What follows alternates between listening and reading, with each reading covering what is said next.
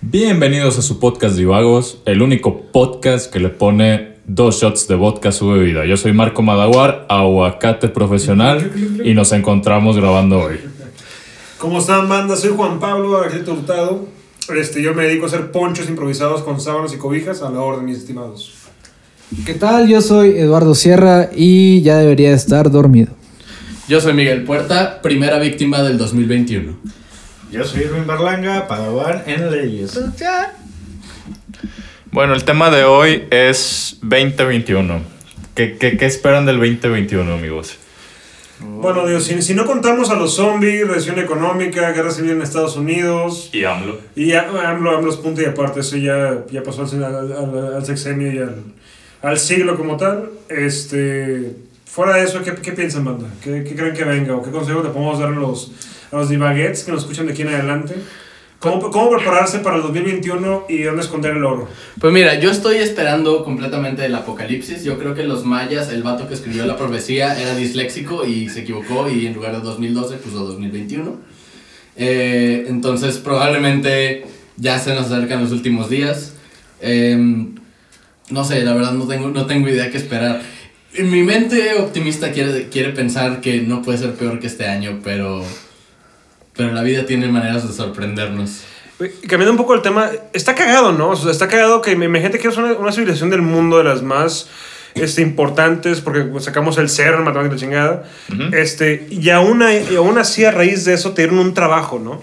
Te dieron, te dieron un trabajo de grabar la profecía de que en el, 2002, en el 2021 todo se va a la mierda y la cagas.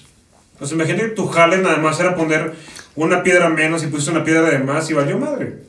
Está cagado, ¿no? O sea, imagínate ese pedo. Imagínate que tu papá fue el que hizo la pirámide de, no sé, la pirámide de allá, tu tío fue el que le ayudó a construirla, tu mamá es la que hace los sacrificios, y tu jale nada más era hacerle a una piedra y la cagaste, güey.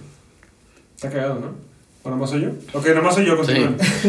Yo, yo también lo veo de un lado optimista porque ya todos sabemos que esto del COVID no se va a acabar en un buen rato. Y me sigue friqueando bastante que salimos a la calle, bueno, salgo a la calle y sigo viendo una cantidad increíble de personas que no traen cubrebocas. Y es algo bien simple, es algo que cualquier persona puede hacer y nada más haciendo eso puede llegar a salvar la vida de, no sé, 50 personas. Pero, o sea, es trágico y es optimista al mismo tiempo porque yo espero, bueno, más bien no espero, más bien pienso que se van a morir todavía más personas por COVID, pero lo que me da curiosidad es pensar cuántas personas se tienen que morir por eso para que todos empiecen a usar cubrebocas. Güey, y de hecho, o sea, la OMS esta semana regañó a México, fue de neta o mexicanos, tómense el COVID en serio. El número va a las alzas. Obviamente no tenemos, creo que tenemos menos de la mitad de los números de Estados Unidos, pero siguen siendo números alarmantes para la densidad poblacional que tenemos.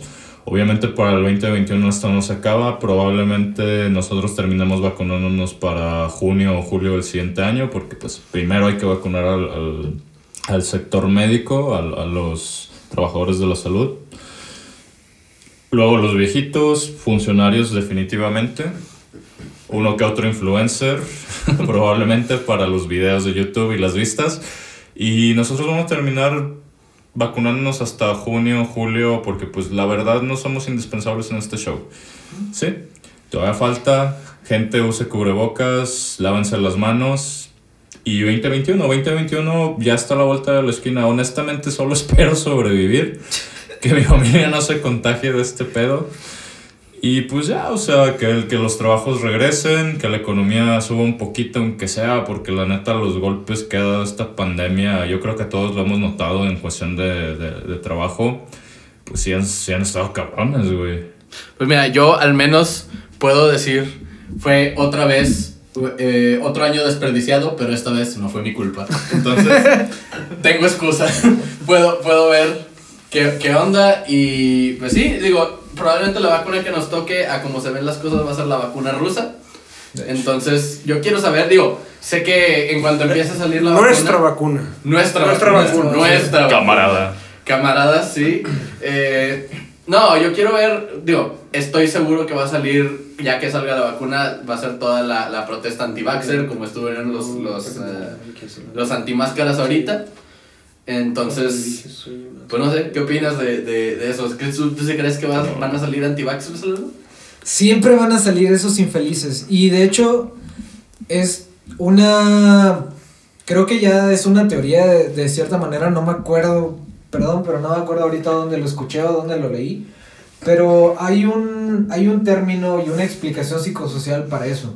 Se supone que nosotros como humanos y debido a la globalización y ya la cantidad de personas que hay ahorita en esta tierra, cada que sucede algún evento, mientras más grande el evento, las personas esperan una explicación más grande. Un ejemplo bien simple puede ser lo de las Torres Gemelas. Se cayó, hubo un ataque terrorista, murieron como 3.000 personas y pues fue un evento de categoría mundial. Y eso obviamente dio paso a que hubiera muchas teorías de conspiración. Se empezó a estudiar y eh, esto es como que el concepto de que mientras más grande sea el evento, las personas, para las personas es más fácil asimilar una explicación grande. O sea, ellos esperan toda una, toda una conspiración, no, no pueden... Es como si no pudieran asim- asimilar que solo hay gente enferma en el mundo que decidieron matar miles de personas. Entonces quieren pensar que siempre hay algo más detrás. Y casi siempre nunca lo hay. O sea, realmente cuántas conspiraciones hay probadas. Y no solo aquí en México, sino en todo el mundo. Bueno, Obviamente no, porque si se probaran ya no serían conspiraciones. claro, No, pero, pero, ahorita ya es más fácil probar conspiraciones. No, es, es obviamente, o sea, todas esas conspiraciones que han salido a la luz, eh, Wa- eh, Watergate, todas esas madres, o sea, mientras más personas involucradas y más compleja sea, Exacto. alguien la va a cagar. O sea, una teo- un- las teorías de conspiración son ridículas precisamente por eso, porque no toman en cuenta el factor humano de ser pendejos y delatar nuestras cosas. Sea, yo no puedo mantener en secreto un regalo sorpresa que le compré a un amigo por un mes. Y, o sea, ¿quieres que 10.000 personas mantengan en secreto una conspiración global?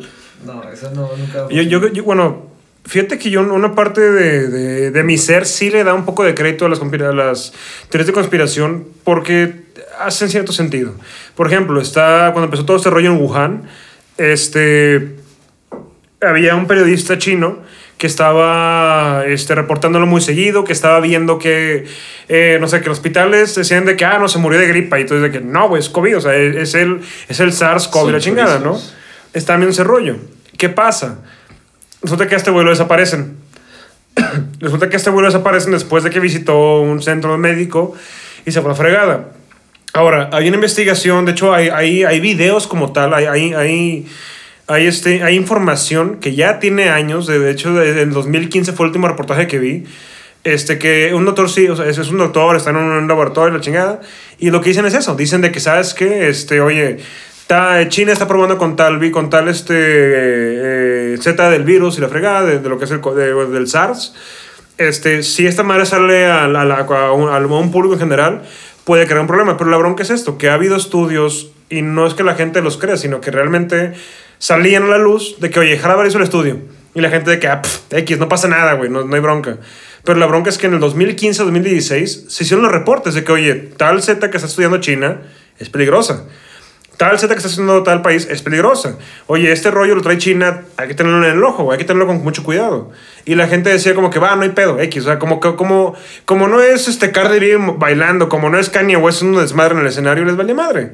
Pero ahorita la gente es la bronca, o sea, que pasó este pedo, empezaron a ver esto como que, oye, ¿sabes qué? ¿De dónde viene esto? ¿Cómo empezó?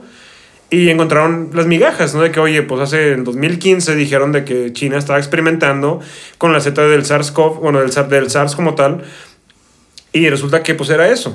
Pero eso no es una teoría de No, conspiración. la, te- o la- sea, no, la, la te- la teoría, o sea, el- ese es el background de la teoría como tal.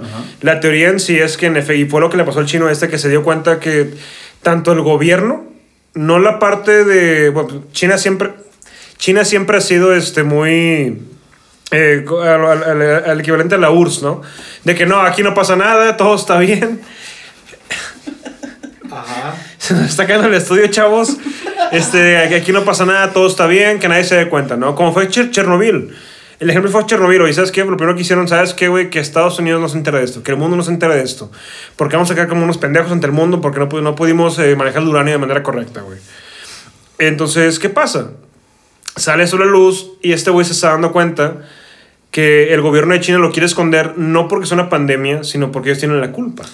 O sea, porque fue un experimento como Sí. tal y sí, y, y hay, hay pruebas, entre comillas, porque no pueden ser, este, ya no, ya no se pueden justificar, ya no se pueden validar porque este güey ya le dieron cuello y no, ya, ya no lo encuentran. Pero ese güey tiene las pruebas y las, las llevó a hacer una videollamada con una amiga suya, creo que fue. Y dijo que, güey, checa esto, checa esta información, checa este punto. Y la bronca es esa, que realmente está el, está la, está el, el vamos, a- vamos a decir prólogo por falta de palabras. Está el prólogo donde decía, Presente. esa, ¿eh? El presente. No presente. ¿No? Está, está la, la historia donde decían, ¿sabes qué, güey? O sea, China tiene el virus. China lo va a usar a experimentar. China va a ver qué pasa. Y luego, ah, cabrón, salió el virus. ¿De dónde viene? No, pues quién sabe, güey. O sea, ajá, Umbrella No, Academy. pero Pero, sí. pero no Umbrella, Umbrella, pero Umbrella Corporation. O Sí. sea, la bronca es esa, que sí hay pruebas.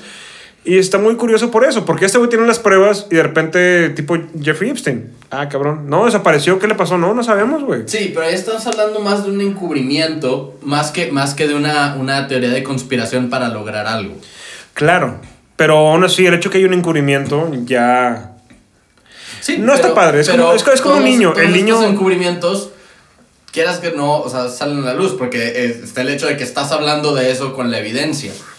Claro. Sí. Entonces no es, una, no es una teoría de conspiración efectiva. Las teorías de conspiración que se conocen como tal, la de la Tierra es plana, eh, las Torres Gemelas las mandó Bush, Pearl Harbor lo mandó eh, F.D. Roosevelt. Esperaba el 2021, Este, todas esas, todas esas cosas eh, no, eh, no hay pruebas y no va a haber pruebas nunca.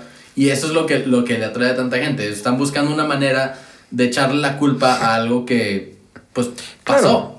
A mí lo que me da mucho, lo, lo que quiero llegar con todo ese punto es que a pesar de que hay toda, toda- toda- la información ahí, está eh, como tal registrado eso, lo botan es eso, que la gente espera de que no, es que China lo mandó, es que cuando realmente pudo haber sido un güey que estaba, no sé, se desveló, no durmió bien, se agarró el café, la cagó y tiró esa madre. Y ya. La gente espera que sea como que no, es que el fin de esto era estabilizar la, la economía mundial para que China entrara al mercado. Es como que puede ser, güey. Pero yo lo veo mucho, como tú, tú, tú lo dijiste, güey. O sea, la gente no cuenta el factor humano. No cuenta la estupidez o no cuenta el error humano como tal.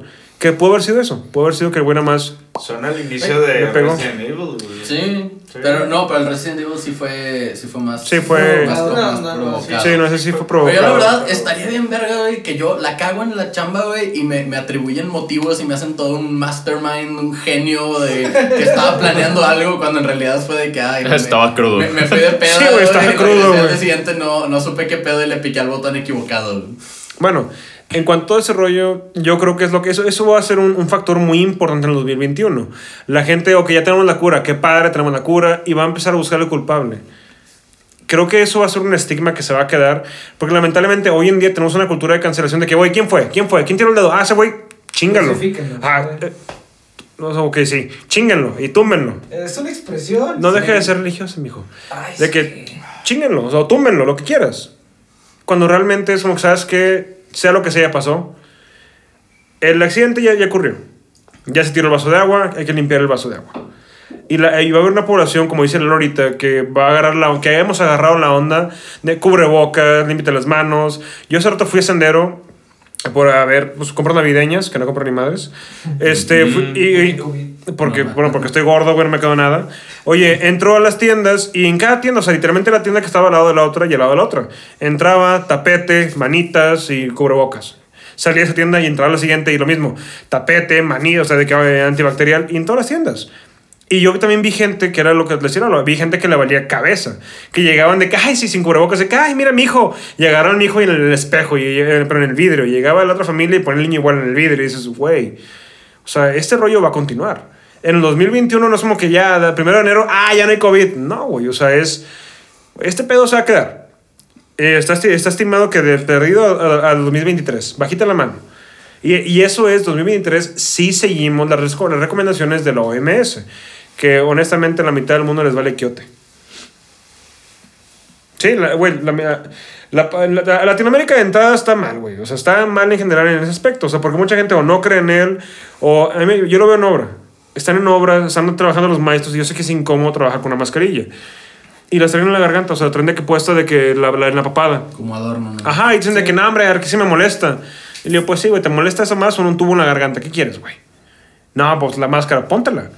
Y son cosas sencillas, no es porque la gente no crea en el COVID, sino es porque dicen de que, bueno, X, estoy con gente que sé que no está enferma y no se la ponen. Y es ese pensamiento el que va a llevar, a pesar con todo y vacunas, aún así va a haber una población vulnerable que va a seguir siendo afectada No, por ese y, pedo. y hay que aclarar que no solo somos los, los países de- con poca educación o algo así, porque Suecia también adoptó un modelo cuando empezó el, el Sí, lo COVID. De que, ah, sí, de deja que todos los jóvenes vayan y se, y se. Deja que todos los jóvenes vayan y se contagien y agarren la, la inmunidad o lo que sea.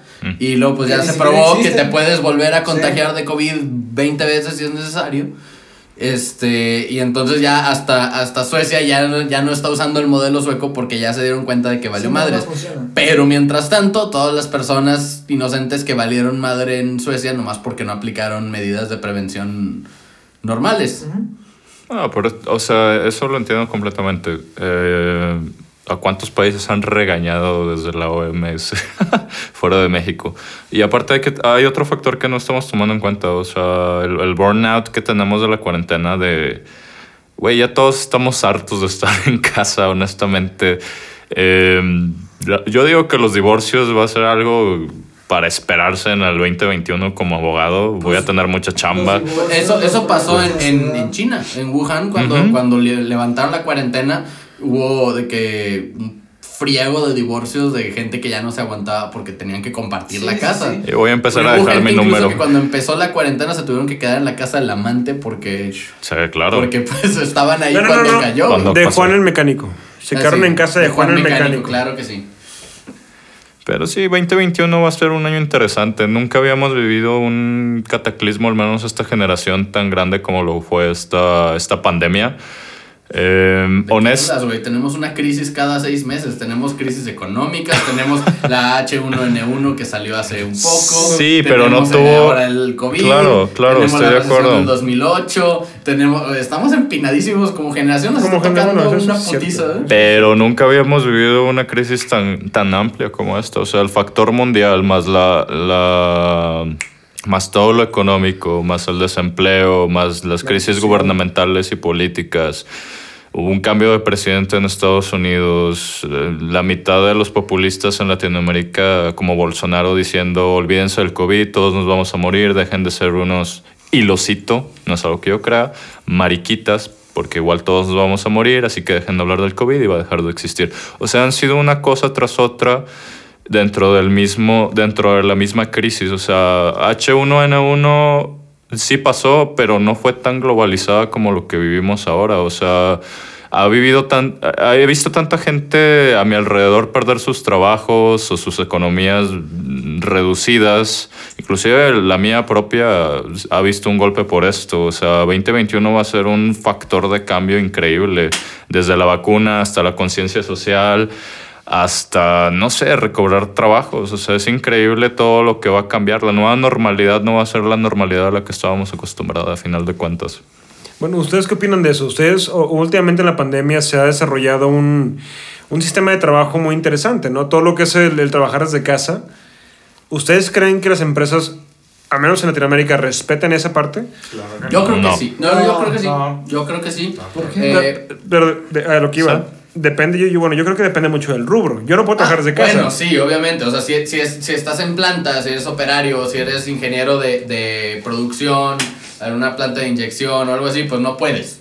Es, como que, ah, vamos a instalarte la máquina de inyección en tu casa para que andes produciendo las cosas. Pero, este, yo creo que muchas empresas van a, van a adoptar esto porque se van a dar cuenta.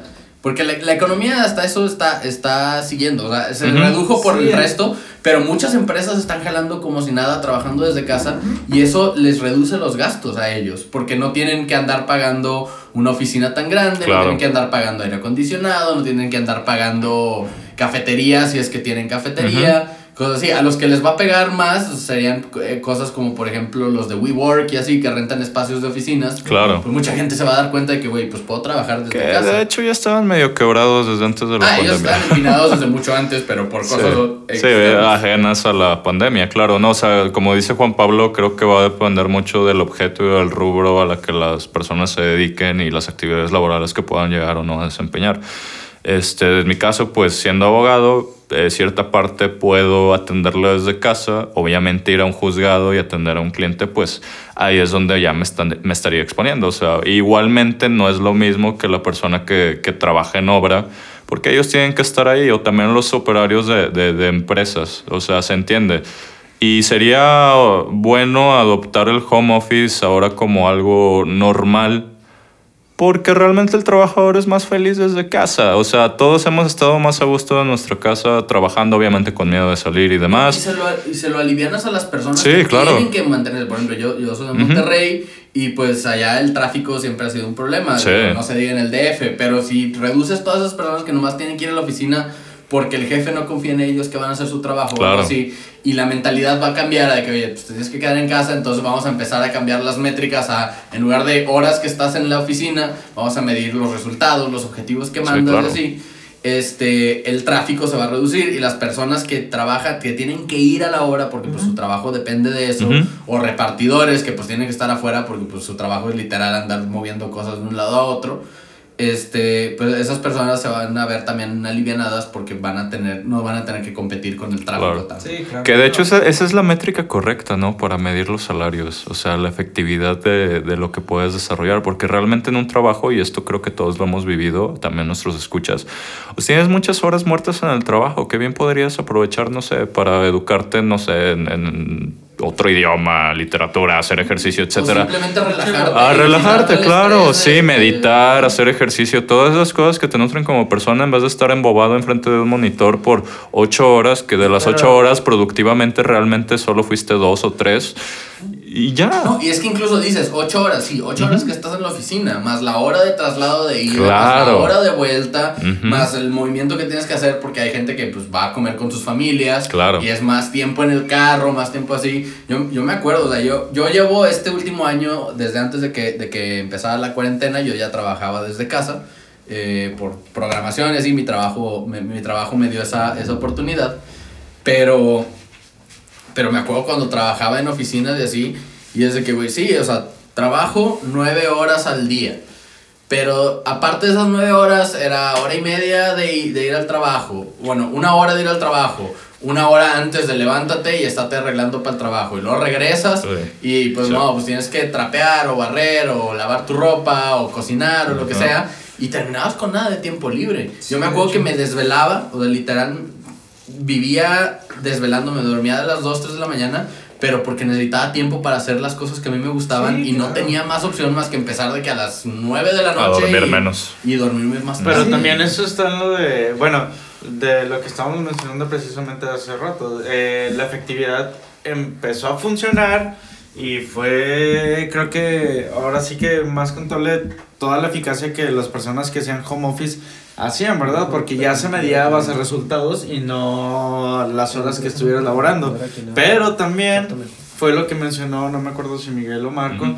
Que precisamente empezó, empezaron los divorcios, empezaron ahora sí que los problemas familiares y empezó a haber ahora sí que un poquito más de atención a toda el área emocional que la gente estaba pasando en ese momento. ¿Por qué? Porque ya convivía, ya no nada más 8 horas o X horas, ya convivía todo el día, o sea, 24 horas era pasárselas con su pareja, con sus hijos, con esto y con lo otro, y llegaba un punto en el que ya no daban esa eficacia ni en el trabajo. ¿Por qué? Porque tenían que atender a los hijos, tenían que atender al esposo, tenían que atender este, a, a- a la esposa, a los hijos igual, este, y todavía el trabajo. Entonces, en cierto punto fue efectividad, efectividad, efectividad, efectividad y llega un punto de retroceso donde ya no pueden dar esa eficacia precisamente porque ya no sabían cómo equilibrar lo laboral con lo familiar porque ya revolvían todo. No, Exacto. precisamente, pero ese es el cambio que estás haciendo. Y en, en cualquier momento que se fuera a aplicar ese cambio iba a pasar eso.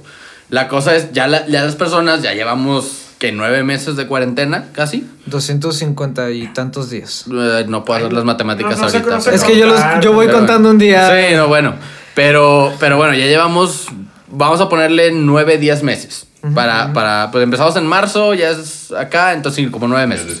Entonces, como nueve meses. Sí, o sea, si lo vemos desde una escala, pues macro, laboralmente, esto ya es una prueba irrefutable de que los sistemas laborales de México pueden funcionar de muchas maneras. Realmente lo de las 8, lo de las 48 horas semanales es algo que ya está obsoleto y espero que cambie.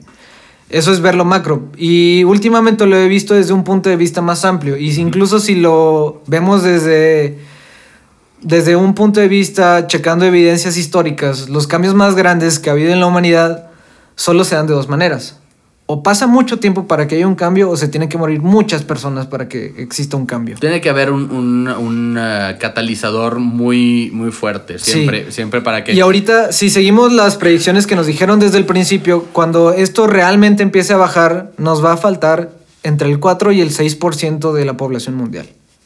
Eso es una cantidad Enorme. de- enorme de personas. Y yo sé que es trágico, pero sí, desde ahorita ya nos estamos dando cuenta que laboralmente en México los modelos ya son obsoletos. Entonces yo pienso que a nivel mundial nos vamos a dar cuenta de todas las cosas que realmente no funcionan. Así que tal vez suene feo decir que esto es bueno para la humanidad. No. Y ya tal vez yo voy a ir en esa cantidad, en ese, en esa, en esa cantidad de personas que van a acabar muertas. Pero pienso que este tipo de tragedias pueden dar lugar a, a algo mucho mejor de lo que se tenía antes. Nomás, no, nomás un comentario rápido. Eh, no creo que, que, eh, decir la pandemia fue algo bueno es, es correcto, pero. No, no es bueno, claro. Pero Trae siempre bueno. puedes decir, ver el, el lado positivo y de Sí, que ver claro. qué, es lo, qué es lo bueno que podemos sacar de esta situación. Y es lo único que bueno podemos de- hacer. De, casi cualquier tragedia es que hay un cambio que no, o sea, nos fuerza porque somos criaturas de hábito y, y nos cuesta mucho cambiar a todos. Este. Pero siempre, siempre con, cuando se viene una tragedia cambian las cosas y lo, pues, logramos al menos crear métodos para prevenir y que no vuelva a pasar algo similar. Mira, yo ahorita tengo, ahorita que, que mencionaba lo que era lo del trabajo.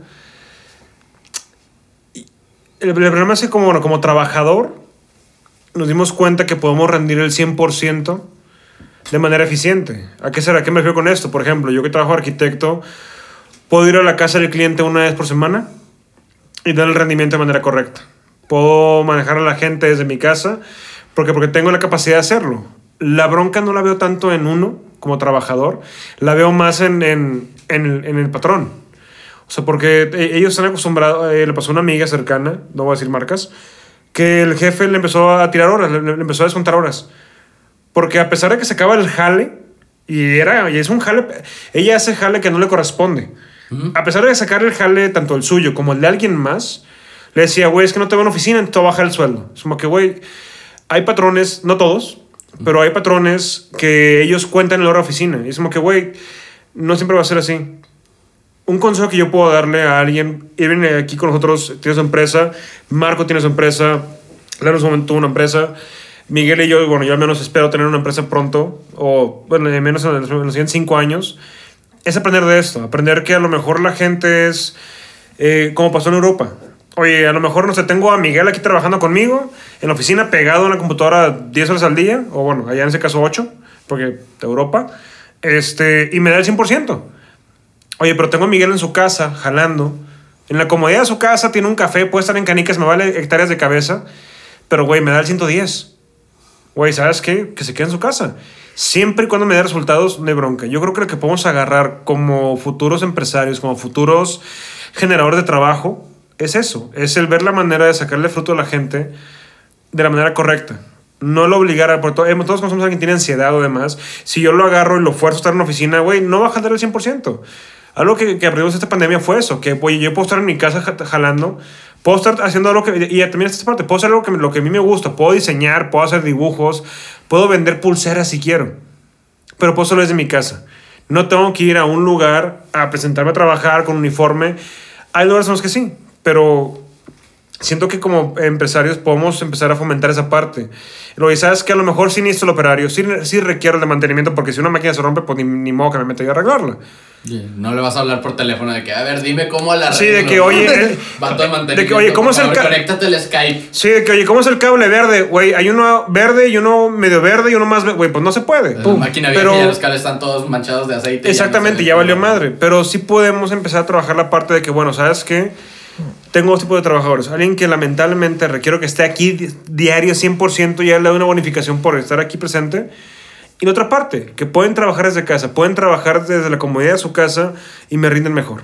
Porque siento que la cultura que tiene el mexicano de que no, güey, me chingo más horas, soy la chingonada, no necesariamente, güey. Aquí el problema yo creo es más para las personas, eh, eso les, les ha afectado como tu amiga, los que tienen jefes que son como que micromanagers, que, Sí. que, que tienen que estar metiendo las narices en todo. Ah, sí. Porque, Sí, sí, sí. ya sea porque ellos mismos tienen sus, pre- sus pedos de ansiedad y creen que no van a, a eso, o nomás porque son douchebags y de que, de que quiero explotarte o quiero imponerte mi poder. Claro. Y, y eso te afecta. Pero eso mismo yo creo que ya una vez que se empieza a normalizar esto, esto del, del, em, de- del trabajar desde casa, en las, en las eh, industrias obviamente en las que se puede, eh, va, van, van a tener que salir regulaciones.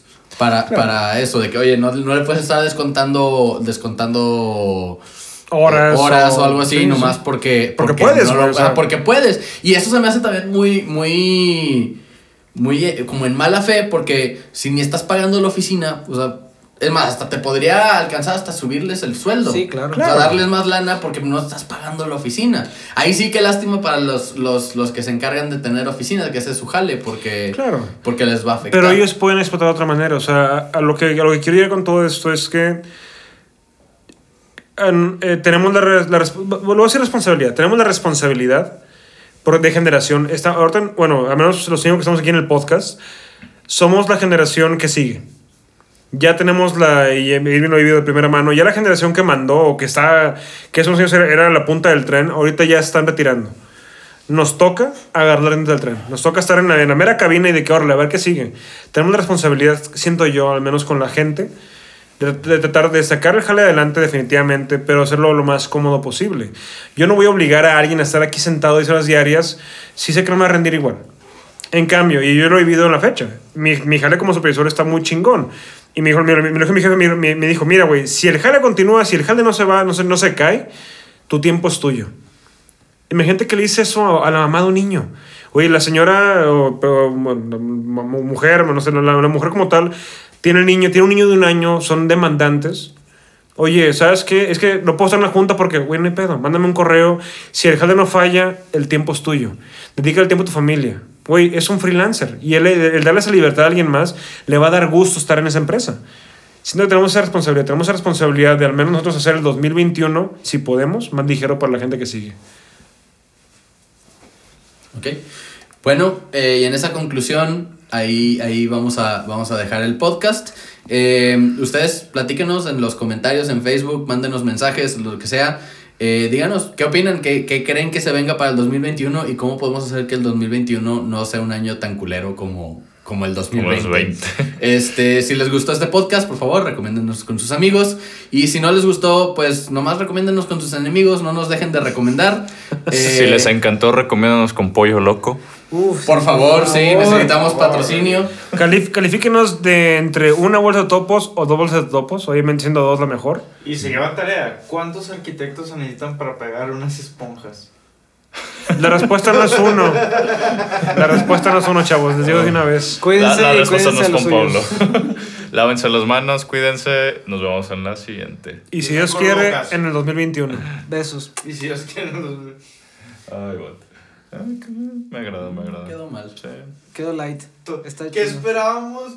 Bueno, mínimo sabemos por qué más o menos se vino así. Bueno, mínimo sé que no esperar, güey. Juan Pablo Sí. pegando esponja, güey. De hecho, cuando íbamos subiendo yo estaba pensando qué chingados iba a Lo voy a decir. pegar bien verga, pendejo. Y se cayeron solo cuando estaba hablando el vato de que empezó a hablar y que. Güey, no, no, nada. ¿Qué fue? El sábado entro al cuarto a, a ver cómo estaba, de que abro la puerta y, ah, ok, lo voy a cerrar y se cayó uno. Y yo de que, güey, neta, tienes aquí un día, güey. O sea, en un día no se movió, nomás abrió la puerta y. ¡Ah! como que, ah, ahí viene, ahí viene, ahí viene, checa, checa, checa. De que notice me. A la verga, güey. Witness me. Witness me. Witness me. Witness me. A la verga, güey. Un colalocón, güey. ¿Gustas? Pues ya está. Este sáquenlo.